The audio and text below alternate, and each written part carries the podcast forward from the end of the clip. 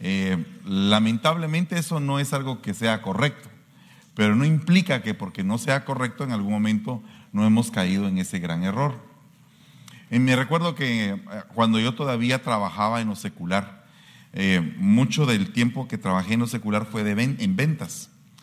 Y el mundo de las ventas es muy competitivo, o sea, realmente es algo bien tremendo porque todos están cada mes esperando ganarle al otro y ser el campeón del mes. Y entonces, ah, en algún momento, eh, cuando la gente eh, que está a la par de uno está compitiendo y le preguntan, ¿cómo vas? Y tal vez uno va bien mal, ¿verdad? Pero entonces uno dice, mira, buenos negocios estoy cerrando este mes. Pero ¿por qué lo dice uno así? ¿Por qué uno, uno cae en, ese, en esa situación? Por, no verse uno achicopalado con ver que el mes está fatal. Se lo está llevando a uno el río. Y uno no está saliendo en nada bien. Eh, ¿Alguna vez usted se ha puesto a pensar que en la iglesia a veces pasa lo mismo? Que a veces no hay un conocimiento de tu realidad espiritual. Y que muchas veces eh, la tradición no católica, no de otra religión, sino que la tradición evangélica es contestar, prosperado, bendecido y en victoria. Aleluya. Y te está llevando el río y te está yendo mal. Y no puedes en algún momento eh, declarar que eres un necesitado. O porque eres un necesitado te vas a ver en maldición. O porque tú eres un necesitado te vas a ver bajo juicio. O porque estás necesitado significa que a ti Dios te olvidó o que no te bendice. Eso no es cierto. Eso, es, eso perdóname, eh, contrariamente, eso es un mal que disfraza. Y que probablemente la persona que te estaba preguntando podría haber sido la persona que te iba a ayudar. Y por estar diciendo que todo está bien, que todo está perfecto, estás cerrándole la puerta a una oportunidad de que alguien te bendiga. En cambio, si tú eres más realista y dices, no hermano, fíjese que realmente no me está yendo muy bien, eh, me está yendo mal y le estoy pidiendo a Dios y clamándole para que cambie mi situación. ¿Y qué es lo que te está pasando? Bueno, fíjate que no tengo trabajo. ¿Y qué sabes hacer? Bueno, yo a mí me decían en Guatemala de apodos el mil usos. Fíjese usted, también puedo, puedo lustrar zapatos, lo que usted me ponga, eso hago porque amo trabajar. Y entonces viene esa persona y te dice, ¿sabes una cosa? Yo tengo una oportunidad de trabajo o has hecho tal cosa. Pues no, pero aprendo. Páguenme menos, pero aprendo. Pero la cosa es estar sin, eh, no estar sin trabajo, es estar con una oportunidad abierta. Eso es una persona que tiene hambre. ¿Verdad? Yo creo que una de las cosas que fastidia un poco en este país es que como que a veces no tenemos hambre.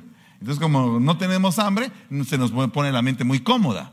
¿Verdad? Cuando uno tiene hambre y está en su país y no tiene cómo poder sacar la plata, uno se pone a, inventar piedras o, a ver qué hace eh, para que podamos vender algo, para que uno se... Mire, yo fui a Cuba hace algunos años cuando todavía Raulito Martínez, el apóstol que está ahora en Dallas, estaba en Cuba. Y, y entonces cuando él me fue a traer al aeropuerto, me fue a traer en un carro, en un Chevy 54, una mole, tren parecía. Y entonces yo me di cuenta que nos montamos al Chevy y cuando vi la palanca era rara, ¿va? Y, dije, y esa palanca no es del carro, no, porque esos carros tenían la palanca aquí y ese la tenía aquí. Y entonces, ¿y, y, por qué la tiene al piso? Porque esa esa es la palanca de un camión, me dijeron. De un camión. Sí, me dice. Eh, eh, pero la realidad es que eh, la transmisión tampoco es del carro, es de un camión. Y el motor es de, otro de otra marca. Hicimos una adaptación para que funcionara. Total, el carro era un transformer, hermano. El carro era un pedazo de cada cosa. ¿Verdad? Pero, pero cuando uno tiene necesidad, uno ve qué hace para que las cosas funcionen. ¿Verdad? ¿O no? Eh, pero cuando ya no hay necesidad, entonces el problema de la iglesia es que muchas veces se siente sin necesidad. Y, otras veces tiene necesidad, pero la esconde de tal manera que todo el mundo aquí es, puchica, está súper bendecido. A nadie le está yendo mal. Fíjese que en un caso me topé con un amigo hace muchos años. Yo eh, estaba empezando en el Evangelio y él se había ido a una corriente de la prosperidad. Él también había aceptado a Cristo. Recibimos los dos casi que al mismo tiempo al Señor, solo que en diferente línea, ¿verdad? Entonces él llegó a mi casa y tenía una su, un su collar de oro así, grandotote así. Entonces, y le dije, vos sí ese es tu collar. Le dije, ¿a quién asaltaste? Me recuerdo que hasta le dije, ¿a quién asaltaste, mano, con ese tu collar? No me dijo, no asalté a nadie. Esto es lo que el rey le da a los hijos del rey. Me sentí yo pobre, fíjese usted. Porque, porque mire hermano, eso es sobreestimación. Y muchas veces eso lo hacemos con cosas materiales, pero también a veces lo hacemos con cosas espirituales. A veces nos sentimos exageradamente buenos, hermano. Miren, dice aquí, el texto base del día de hoy es, por el privilegio especial que Dios me ha dado, les pido que ninguno se crea mejor que los demás. Más bien usen su buen juicio para formarse una opinión de sí mismos. O sea, no tienes por qué formarte una, opinión del vecino. Ah, yo creo que esa hermana es tal cosa, tal. No, espérate, stop. Primero fórmate una opinión de ti mismo. ¿Verdad? Porque al formarte una opinión de ti mismo puede ser que detectes que eres algo chismosito o, algo revoltoso. Y entonces mejor cállate y no, no hables con nadie, porque puede ser que en tu boca esté la vida y la muerte de alguien. Porque muchos se han suicidado por causa del bullying. O sea que la boca de alguien empezó a ser un arma letal en contra de ellos. Y hay un abuso que es el abuso verbal y hay otro abuso que es el abuso psicológico, que cuando una persona está siendo ultra maltratada por otra y que la puede llevar al punto de la depresión o del suicidio, eso, perdóneme, es castigado incluso legalmente como un delito. Entonces, ¿cómo nosotros no vamos a permitir que en la iglesia haya bullying? ¿Verdad? Entonces tenemos que formar una, opinión de quiénes somos nosotros para saber en qué espacio estamos actuando y cómo estamos actuando, como hijos de Dios. Entonces acá dice, para formarse una opinión de sí mismos conforme a la porción de fe que Dios le ha dado a cada uno. Entonces no sé cuánto ha sido la porción de la fe que Dios te ha dado, pero la fe es la certeza de lo que se espera y la convicción de lo que no se ve. O sea que yo puedo decirte a ti, mira, ¿sabes qué? Yo te veo cantando a ti en un escenario, ministrando al, al, cuerpo de Cristo, salmeando para el Señor, glorificando su nombre. Y puede ser que tú todavía no estés haciendo eso. Pero eso es una porción de fe que te estoy diciendo, no para que te sobreestimes ni para que te subestimes, sino que para que puedas entender que en el Señor tú puedes alcanzar cosas que para ti en este momento pueden ser imposibles. Amén. Bueno, quiero que recibas esta palabra bien fuerte en tu corazón. Entonces, ya quedamos de que no nos debemos estar creyendo de charadas, ¿verdad? Esto, fíjese que en, ah, en psicología se le llama el síndrome o el efecto Donning-Kroger. Y ese efecto Donning-Kroger es precisamente un sesgo, un sesgo, una desviación cognitiva. O sea que es una desviación mental, que una persona se sienta más elevada o una desviación mental que una persona se sienta menos de lo que realmente puede dar. Por ejemplo, hay, hay algunas personas que yo he visto aquí en esta iglesia que son sumamente inteligentes. Pero muchas veces me he acercado con ellos y le digo, tú sos bien inteligente. Ah, poco hermano, yo creo que no. O sea, ni él mismo cree que es inteligente y es súper inteligente. ¿Verdad? Y sabe que les contesto yo, les digo yo, bueno, yo creo que tú eres, que tú eres inteligente. Allá tú que es lo que tú crees de ti mismo, pero yo creo que eres inteligente. Si me recibes esta palabra, cree que eres inteligente. Cree que eres capaz que eres habilidoso, que tienes bendición en tus manos, que todo lo que tus manos toquen prospere, que tu caminar va a ser recto, que tus ojos van a ver siempre adelante. ¿Verdad? E, e, eso es creer. Pero, ¿será hermano? No creo mucho eso. ¿Verdad? Eso, eso sería una subestimación. Está la sobreestimación y la subestimación. Pues el efecto Donning-Kroger abarca las dos cosas. Dice, es un sesgo cognitivo que describe el fenómeno en el cual las personas con baja habilidad o experiencia en un área tienden a sobreestimar su competencia. En otras palabras, los individuos que carecen de conocimientos o habilidades en un dominio específico a menudo creen que son más conocedores o hábiles de lo que realmente son. Tal es el caso de un candidato que hubo allá en México que de pronto eh, no sé, creo que pasó por la ciudad de Tepito y ahí uno entra en una cuadra y sale licenciado, abogado y doctor, eh, especialista en relaciones internacionales en dos cuadras y media, pagando, claro, lo respectivo para cada diploma. Pues este hombre tenía una serie de credenciales y que era esto y que era aquello y que era aquí, pero de pronto se dieron cuenta, la, gente ya cuando están en el ámbito político le ponen una linterna a la persona. Todos los que estamos arriba, en algún momento, y por favor no lo digo con orgullo, reprendo eso, sino que los que estamos en un puesto más notorio, pues si no nos cuidamos, se nos ven más fácilmente los pies de barro. Entonces ya cuando él estaba allá en la palestra política, no, pues si ese no es licenciado. Pero ¿cómo que no es licenciado? Pues ahí tiene diploma y todo. No, el diploma es falso las credenciales son falsas y todo es falso. Ahora ya me pongo a pensar en los ministros que son falsos, en los cristianos que son falsos, pero que dicen que son verdaderos. Esto es algo bien delicado. Entonces nosotros tenemos que empezar a ver qué, quiénes somos. Si no será que somos ese fariseo que decimos que no nos juntamos con la chusma, pero que realmente nosotros somos la chusma. ¿Quiere que se lo lea? El fariseo puesto en pie oraba consigo mismo y decía de esta manera, Dios, te doy gracias porque no soy como los otros hombres, ladrones, injustos, adúlteros, y ni aún como este publicano. Ayuno dos veces a la semana, doy diezmos de todo lo que gano. No implica que dar diezmos sea malo. El malo era el que los estaba dando, porque no los estaba dando eh, bien. Luego, el Señor cuenta la historia y dice, mas el publicano, estando de lejos, no quería ni alzar los ojos al cielo, sino que se golpeaba el pecho diciendo, Dios, sé propicio a mí, que soy un hombre pecador. Os digo que éste descendió a su casa justificado antes que el otro, porque cualquiera que se enaltece será humillado y el que se humilla será enaltecido. Bueno, dos puntos, empiezo el mensaje. Pregunto, ¿cualquiera que se enaltece va a ser qué? O sea, que cualquiera que pone sus credenciales al frente, al final resulta avergonzado. Bueno, dicho sea de paso, me quedé en el final del, del, ah, tiempo pasado cuando Pedro eh, se cree muy leal. ¿Cuántos de ustedes se creen bien fieles? Así fieles. Y algunos hacen alarde de la fidelidad.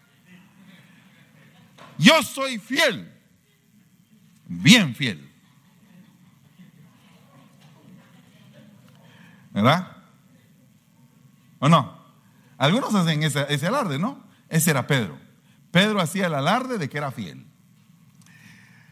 Respondiendo Pedro le dijo, aunque todos se escandalicen de ti, yo no me escandalizaré.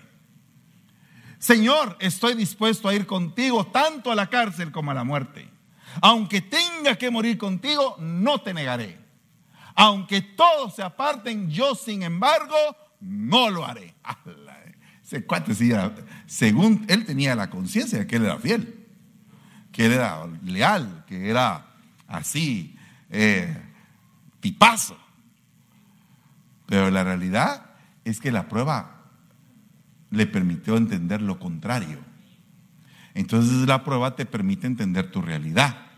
O sea que la prueba te permite a no sobreestimarte. Por eso es necesario andar en diferentes pruebas y tribulaciones para determinar qué vamos a hacer, qué va a pasar con nosotros. Ese es su silencio sin aflige. ¿Cuántos tienen confianza de su lealtad? Es que, mire, hermano, muchas veces la gente se llena la boquita y dice, yo soy fiel. ¿Quiere que le ponga un quiere que le ponga un ejemplo así más crudo?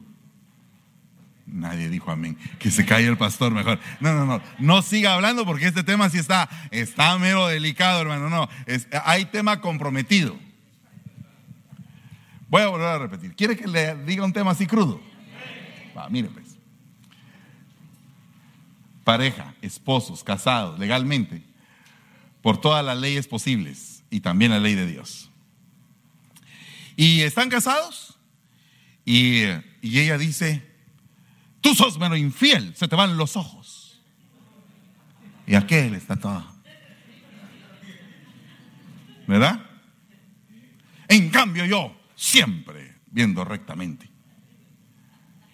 Pero no tiene intimidad con él.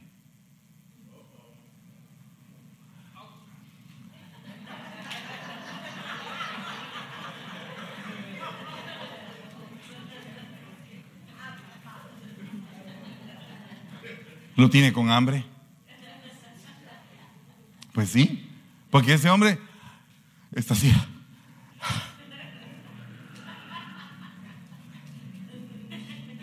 Como dijo un presidente de Guatemala, no robo, no miento, no abuso.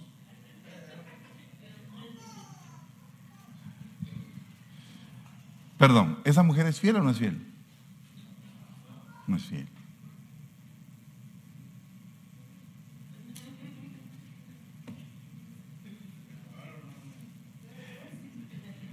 Dale al revés. ya, ya, ya, ya, ya, ya, ya, ya, ya, ya, empezaron los, los tamalazos, ya ve. Dile al revés. Cambia la velocidad. Marque R, no de retroceso, de rapidito.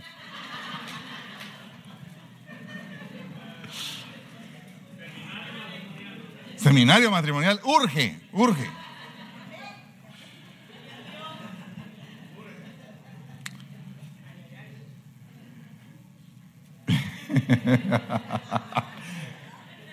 Sigamos mejor. Ahora el pastor se va a callar y el pueblo va a hablar. Entonces, mire, algo tremendo esto. Es delicado, ¿no cree? Muy delicado. Porque la fidelidad se mide en todo campo. Si no, no hubiera un adulterio mental. Porque eh, la, Biblia tipifica diferentes tipos de adulterio.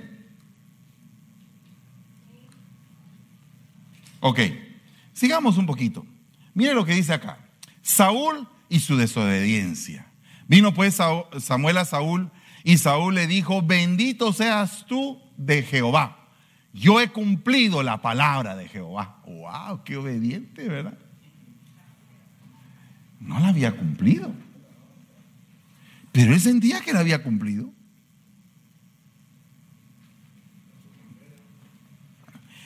Va, como a petición de Cindy, la canción del sombrero, ¿verdad? Bueno, mire, eh, tremendo, porque muchas veces los varones quieren o pretenden mediamente cumplir en la iglesia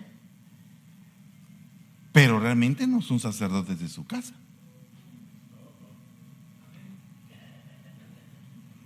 Entonces aquí hay infidelidad y desobediencia. Y puede pensar el hombre que es muy obediente y que es fiel.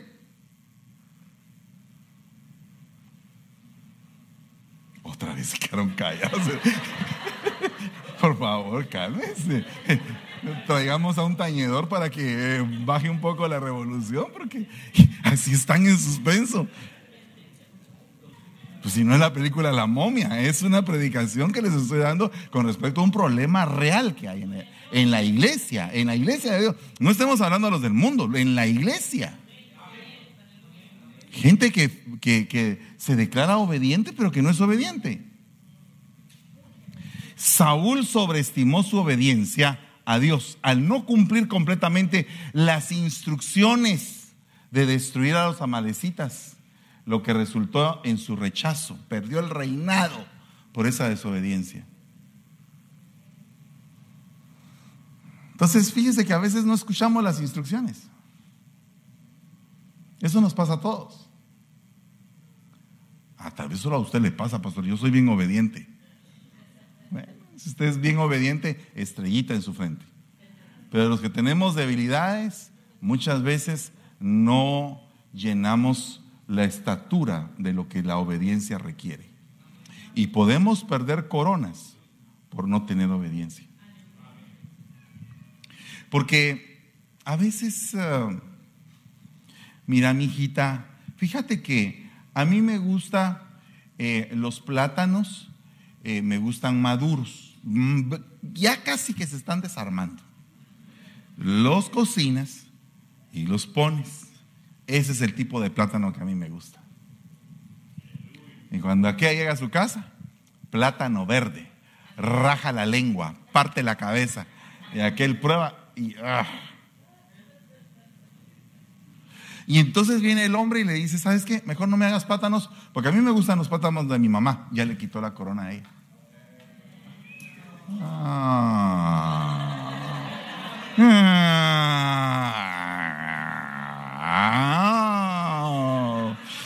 Se rayó el disco.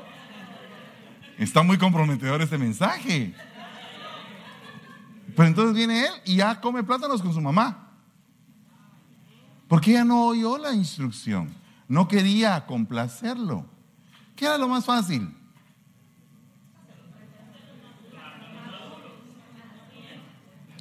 Lo más fácil? Obedecer. Tan sencillo como venir y, y, si no sabe hacer los plátanos, llamar a la suegrita. Mamita linda, querida del alma, mi amor, fíjese que aquí saludándola. A ver qué pasó. ¿verdad? Porque es de tigre a gata, ¿verdad? Eh, eh, es que eso se tiene que entender. Eh, es que la mujer que se acaba de casar y no entiende eso, está obviando una, una situación de respeto, de correspondencia. Esa mujer con la que está hablando crió al muchacho toda su vida hasta que se lo entregó a ella. Y está sentida como leona herida, que le arrebataron a su cachorro. Ya se lo estoy dramatizando, pero mire, es algo tremendo. Entonces viene, viene, viene, viene aquel y entonces eh, viene ella y entonces no la sabe tratar. Hasta para hablarle. Mire, suegra. Aquí llamándola porque tengo una situación. Fíjese que a su hijo le gustan los plátanos aguados. Explíqueme qué es lo que usted hace para dar. No, hombre, mamadita linda. Estás fallando, woman. No, no es así. Tienes que conquistar a la señora porque vas a tener una aliada. A la hora que el Tiburcio te quede mal, tenés a la mamá y tú en contra de él. ¿O no? Mamita linda, ¿qué pasó? Fíjate que eh, al tiburcito le gusta los plátanos como tú, tú se los haces yo no te llego a ti, a mí no me salen así.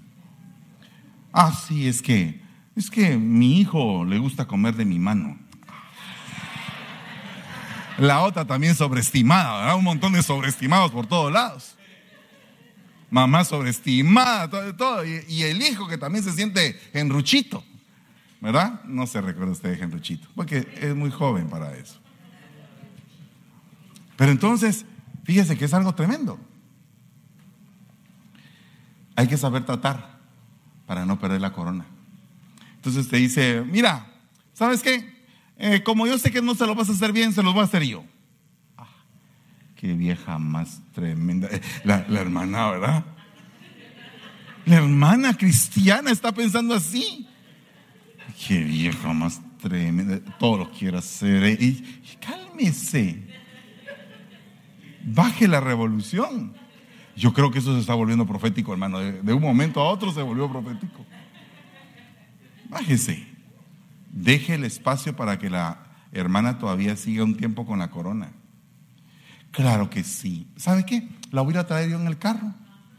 Cuando usted tenga listos los patanitos, yo la llevo a traer en el carro y nos vamos juntos y, yo voy a preparar lo demás. ¿Qué quiere que le haga mamita, ¿con qué complementamos esos plátanos que usted sabe hacer? Se unen. Cuando sienten, le dice ella, mira, Genruchito. Y sí, mami. Te sacaste una buena mujer. Esa mujer es, vale por cien. Así que la cuidas. Nada de estarme deshonrando, patojo mocoso. Y rápido, ella y él, ah, eh, sí, mami, sí, ya tiene un, y, las dos. Es un buen marido.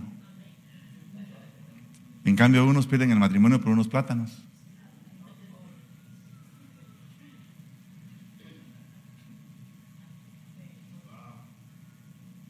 Amén.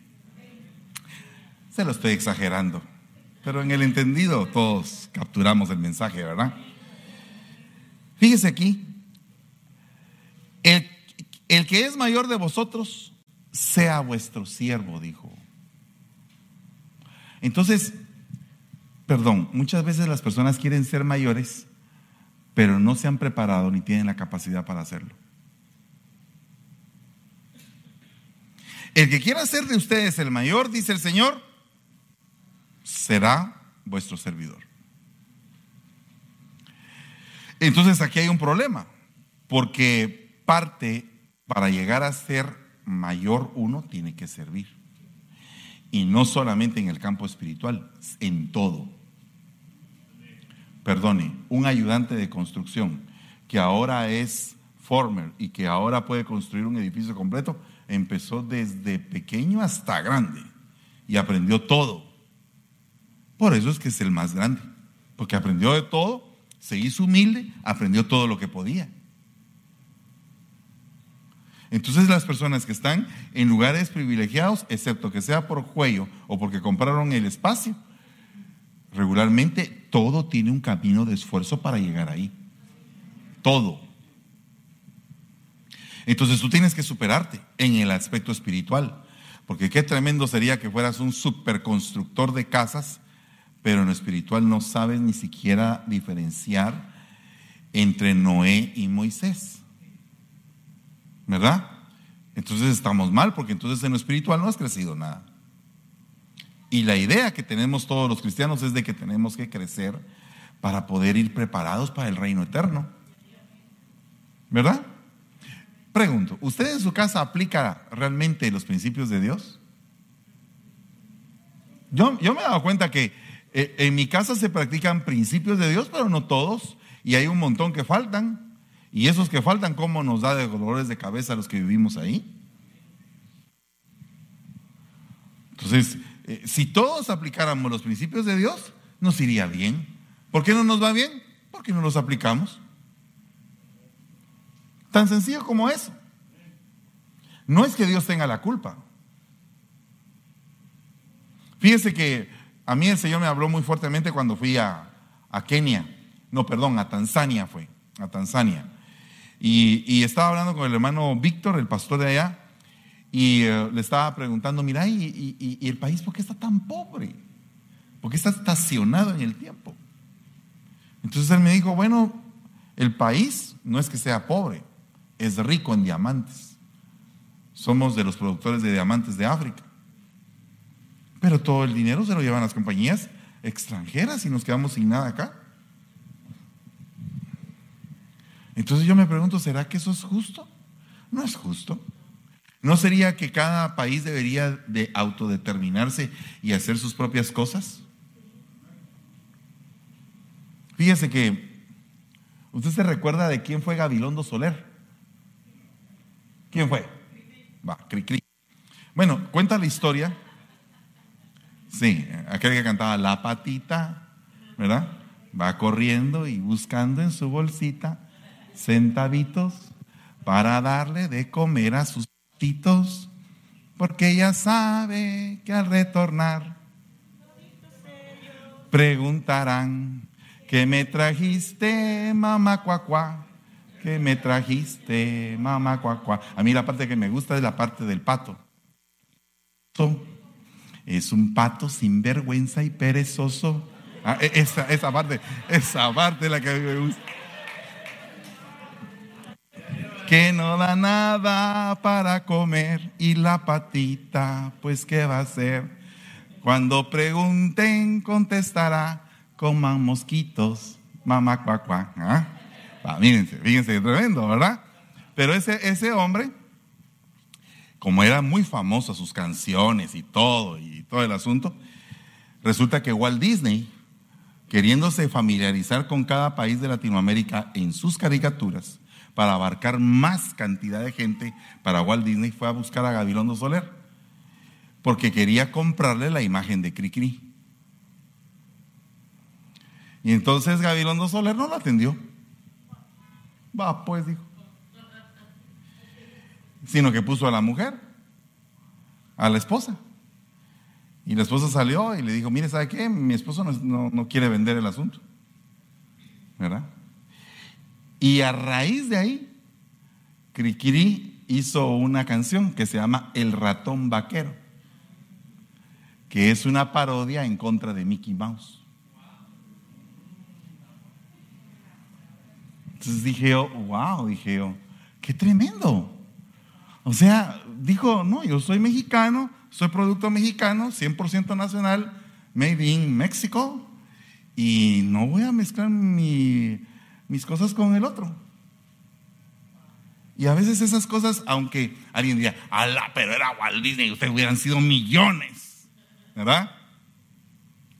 Pero muchas veces nosotros no entendemos también el propósito de la libertad de la individualidad, de lo que verdaderamente somos y comprometemos nuestra vida con quien no debemos comprometerla, por ejemplo. Por ejemplo, con un patrón que te explota, te paga mal, ¿verdad? Te explota, te pide horas extras y no te las paga porque eres empleado de confianza. Y no, es que vos sos de confianza. Y los de confianza no tienen horas extras. ¿Sabe usted que a mí me pasó eso en un banco? Que me elevaron a empleado de confianza, ya no me pagaban horas extras. Dije yo, yo no quiero ser de confianza, dije yo, quiero que me paguen. ¿Verdad? Y estás ahí 20 años y no quieres cambiar tampoco. Ah, entonces también es culpa tuya. Porque no te has dado cuenta que es necesario ah, en algún momento hacer cambios y las cosas no caminan bien. Entonces dice, así cualquiera que se humille como este niño, ese es el mayor en el reino de los cielos. Entonces, la llave para poder crecer en el reino de Dios y en todas partes es ser uno humilde. Al humilde se le abren puertas, al sonriente se le abren puertas, al que está todo mal encarado y todo bravo, a ese se le cierran puertas. ¿Quién va a querer trabajar con un bravo? Por lo menos yo no quiero.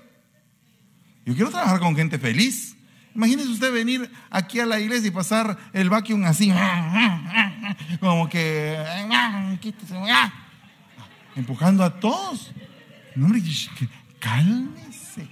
Pasa su corazón. ¿Qué le pasó, hermano? ¿Qué le pasó, hermana? ¿Por qué viene así? Mejor montes en la aspiradora y váyase volando, pues. Pero deje de molestar. ¿Verdad? Pues sí, porque no, no, se, no se están comportando bien. Miren, la idea, la idea que nosotros tenemos que tener es que eh, tenemos que tener un, valor exacto, lo más exacto posible de nosotros mismos. Oh, no, hermano, es que esta iglesia no sobreviviría si yo no sirvo. Hombre. No, hombre, no, hermano, no, no, no, no funciona así. Eh, es como que le dijera, si yo no vengo a predicar, la iglesia se vacía. Dios mío, entonces sería, estamos fatales, pues porque usted no tiene por qué estar siguiendo hombres, usted tiene que seguir la palabra de Dios. ¿Verdad? No estamos fatales. Oiga lo que dice, había cierto hombre llamado Simón que había estado ejerciendo la magia en la ciudad y asombrado a la gente de Samaria, asombrando a la gente de Samaria, pretendiendo ser un gran personaje pretendiendo ser un gran personaje y todos ellos, desde el, mayor, desde el menor hasta el mayor, le prestaban atención diciendo, este es el que se llama el gran poder de Dios. Ah, cuidadito pues usted. Hay gente que pretende ser algo, ¿verdad? O pretende decir, soy un gran personaje. Es delicado. Cuando Simón vio que el Espíritu se daba por la imposición de las manos de los apóstoles, les ofreció dinero, diciendo, dadme también a mí esta autoridad. De manera que todo aquel sobre quien ponga mis manos reciba el Espíritu Santo. Me recuerdo hace muchos años que estábamos pasando en una gran necesidad. En la iglesia. Eh, teníamos, estábamos en un crecimiento incipiente y teníamos que cambiar y comprar cosas y todo eso. Entonces vino una hermana con una buena intención, porque yo no puedo venir y decir que era una mala intención. Vino con una hermana con una buena intención y me empezó a decir, mire pastor, tenemos que pedir al Señor por un millonario, un millonario que venga Solo con uno que venga, un millonario. Pero ya me lo. La primera se la pasé. La segunda, la tercera. Yo le decía, ok, está bien. Hasta que un día, como que me encontró así, ya más espiritual. Y le dije yo, mira, nosotros ya tenemos un millonario. ¿De veras quién es usted? ¿y quién es pastor? Pues el dueño del oro y de la plata. ¿No te has dado cuenta que tenemos al, más grande millonario que, que existe, que ha existido y que existirá por todos los tiempos y por todas las edades? ¿Por qué quieres atar tu alma a, una persona? Supongamos que aquí viniera un, millonario. La Biblia dice que tenemos que tener cuidado de que cuando entre un millonario no le estemos de preeminencia ni nada de eso, sino que sea eh, tratado como todos, ¿verdad? Y entonces eh, es algo delicado esto, porque muchas veces nosotros no, no, lo comprendemos y paramos sujetando nuestro corazón o dependiendo nuestro corazón de personas o de personajes y no de Dios. Esta gente de Samaria estaba atada a ese personaje y decían, este es el gran poder de Dios. Y nosotros tenemos que reconocer realmente qué es lo que queremos nosotros como hijos de Dios, reconocer el gran poder de Dios. El gran poder de Dios no es eh, resucitar muertos solamente. El gran poder de Dios es cambiar vidas. Y cuando tú ves el cambio de una vida, ese es el gran poder de Dios. Cuando tú ves a un Bartimeo que dice, yo era ciego y ahora veo, ese es el gran poder de Dios.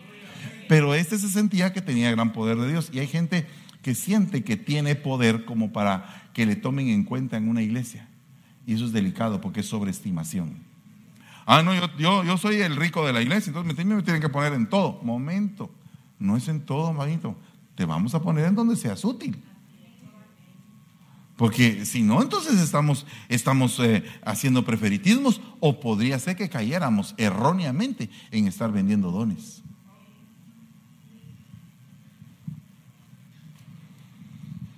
Hay algunos países donde venden los puestos. ¿Verdad? ¿Cuánto cuesta el puesto de tal cosa? Ah, mm, tenés que apoyar con un millón y ahí te lo vamos a dar. Y hay gente que compra puestos así. Entonces, tenemos que ser cuidadosos. ¿O no? ¿Verdad? No vendas tu alma. ¿Has oído tú de la venta de las almas, verdad? Él se vendió su alma al diablo. Ok, no vendas tu alma tú tampoco. No la vendas. Tu alma es muy preciosa, es tu corazón. Perdón. Y cuando tú pones el corazón en manos de quien no lo aprecia.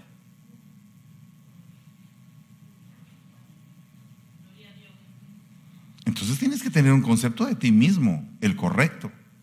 Porque si tienes el concepto correcto de ti mismo, cuando venga la persona en la cual pusiste tu corazón equivocadamente y te menosprecie, tú vas a tener en ti una llave de seguridad que se va a bloquear y que inmediatamente va a decir, yo no soy esa persona que esa persona dice. ¿Verdad? Y entonces estás protegido. Pero una vez te desbloqueas, entregas tu corazón y de una vez la llave, entonces cualquier insulto, cualquier menosprecio puede hacer efecto en tu vida. Y lo peor, te lo puedes creer. ¿Verdad? Supongamos que alguien tiene una nariz grande. ¿Verdad? Una nariz grande. Pero grande en dónde? Porque es grande en el país de los chatos. ¿Verdad? Porque eh, a, veces nosotros no nos podemos a pensar en eso. ¿Por qué tengo la nariz grande? Bueno, ¿verdad? Imagínese usted que los mayas hubieran conquistado el mundo. Aquí todos estaríamos así, con, con faldita y con una pluma. Y sería la moda del momento. ¿O no? O sea, la clase dominante pone como que el estilo. Qué triste sería que en la iglesia la clase dominante ponga el estilo. Sino que quien debe dominar a todos es el Espíritu Santo. Y repartiendo dones el Espíritu Santo en cada uno de nosotros, podemos ayudar a los hermanos con el don que tenemos. Terminando, miren.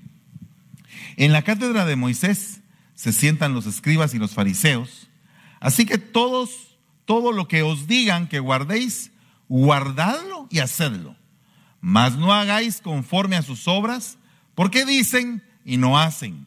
Porque atan cargas pesadas y difíciles de llevar, las ponen sobre los hombros de los hombres, pero ellos ni con un dedo las quieren mover. Antes hacen todas sus obras para ser vistos por los hombres. El querer ser visto es sobreestimación. Ahí hay una sobreestimación religiosa. Y eso es delicado también porque hay gente que cuando se cree demasiado religiosa se siente con el derecho de señalar, de apedrear, de acusar. Y cuidado, no debe de haber narcisismo religioso. La Biblia dice, pues ensanchan sus filacterias y extienden los flecos de sus mantos y aman los primeros asientos en las cenas y las primeras sillas en las sinagogas. Por eso es que hay algunas iglesias que les pasa esto, miren, que nadie se sienta adelante. Pero eso no es malo sentarse adelante, yo me siento adelante también. Porque yo quiero aprender. Pues si está vacío, ¿verdad? Nos sentamos aquí adelante. Aquí estamos bien sentaditos. Esos no son humildes, no, esos son hambrientos de la palabra. Queremos recibir lo mejor, lo más cercano, queremos estar bien. Pero entonces, ¿de qué está hablando ahí? ¿De qué es de lo que está hablando ahí? Lo que está hablando es de que ellos están sobreestimados, tienen un orgullo y que el orgullo es lo que los mueve a hacerse notorios, pero no es porque ellos tengan hambre, no es porque realmente ellos quieran hacer las cosas buenas. Entonces, no, por favor, les pido que ocupen esta primera fila, ¿verdad? y que se sienten adelante los que quieran sentarse. Que es, aquí lo que está hablando es de un corazón, un corazón, gracias hermano, gloria a Dios. Aleluya. Así, si los cambios se van a dar, que de una vez se dan ahorita. Amén. Sí, le pueden poner plaquita a la silla también. No. Pero mire, tremendo, ¿no? Es delicado sentirse uno demasiado. Termino con esto. Yo quiero, en el nombre de Jesús, que procuremos todos ser una iglesia humilde. Que procuremos ser una iglesia sencilla, de corazón, interesada en alabar a Dios, transparente, transparente, no peleándonos entre nosotros, teniendo paz. Y le voy, a, le voy a contar algo de lo que pasa en las iglesias. Los que ya tienen tiempo aquí, que ya tienen un recorrido, ay hermano, si vea todo lo que me ha tocado pasar en esta iglesia, hermano. Y los que acaban de llegar, hazla hermano, qué linda esta iglesia. ¿Ah? Ay, esta iglesia está linda, hermano. ¿Quién tiene la razón? Por favor, yo soy, yo, yo vengo por primera vez a esta iglesia. ¿Quién tiene la razón? Ilústreme usted. Los dos, ¿por qué los dos? Alguien dijo los dos. A ver, Juanito, a ver.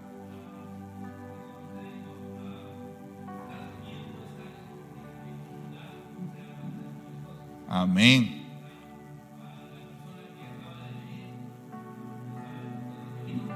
Y no sabemos qué, qué le ocurrió. entonces allá en aquel lugar dijo, ah, qué, qué feo, mejor me voy aquí que está más bonito.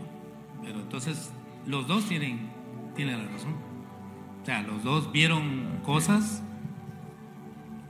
en ambos lados. Fíjense que, gracias Juanito, Dios te bendiga. Fíjense que hay algo tre- tremendo. Yo veo cuando los chicos se enamoran, ¿verdad? Están con una su sonrisa así.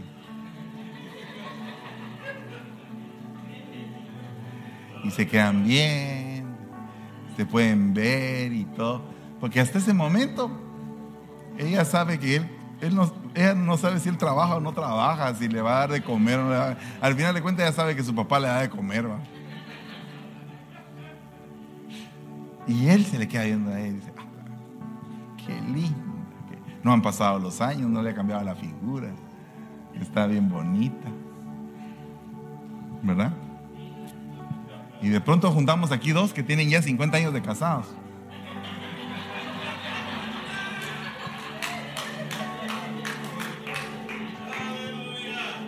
¿Ah? ¿O no? ¿Qué perdieron? ¿Qué, les arrebataron? ¿Qué, les arrebataron? El, primer amor, la ilusión, la expectativa. Entonces tenemos que nutrir ese primer amor en la iglesia, esa expectativa de decir voy a ir a la iglesia, Eh, pero no, voy a ir a la iglesia y tengo que ver a la hermana aquella, ay. Voy a ir a la iglesia y tengo que ver a ese hermano que, ay Dios santo. ¿Verdad? Pasa a veces. Tenemos que cambiar la expectativa y decir, vamos a ir.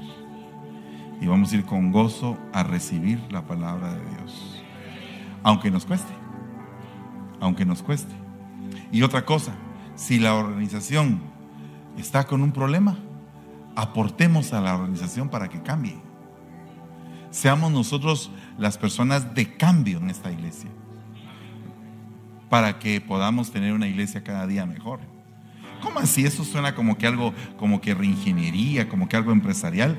Bueno, si usted lo quiere ver así, pero yo lo veo totalmente espiritual. Yo creo que necesitamos la iglesia continuamente hacer cambios, renovarnos, renovarnos, renovarnos. ¿Cuál es la novedad del día? ¿Qué fue lo que... mire, a mí, a mí me gustaría que termináramos el mensaje que usted se fuera ahí por los pasillos a platicar del mensaje. No a platicar de la hermana o del hermano, sino que del mensaje. Amén. Póngase de pie en el nombre de Jesús. Aleluya. Oh, van a recibir cobertura a varias personas.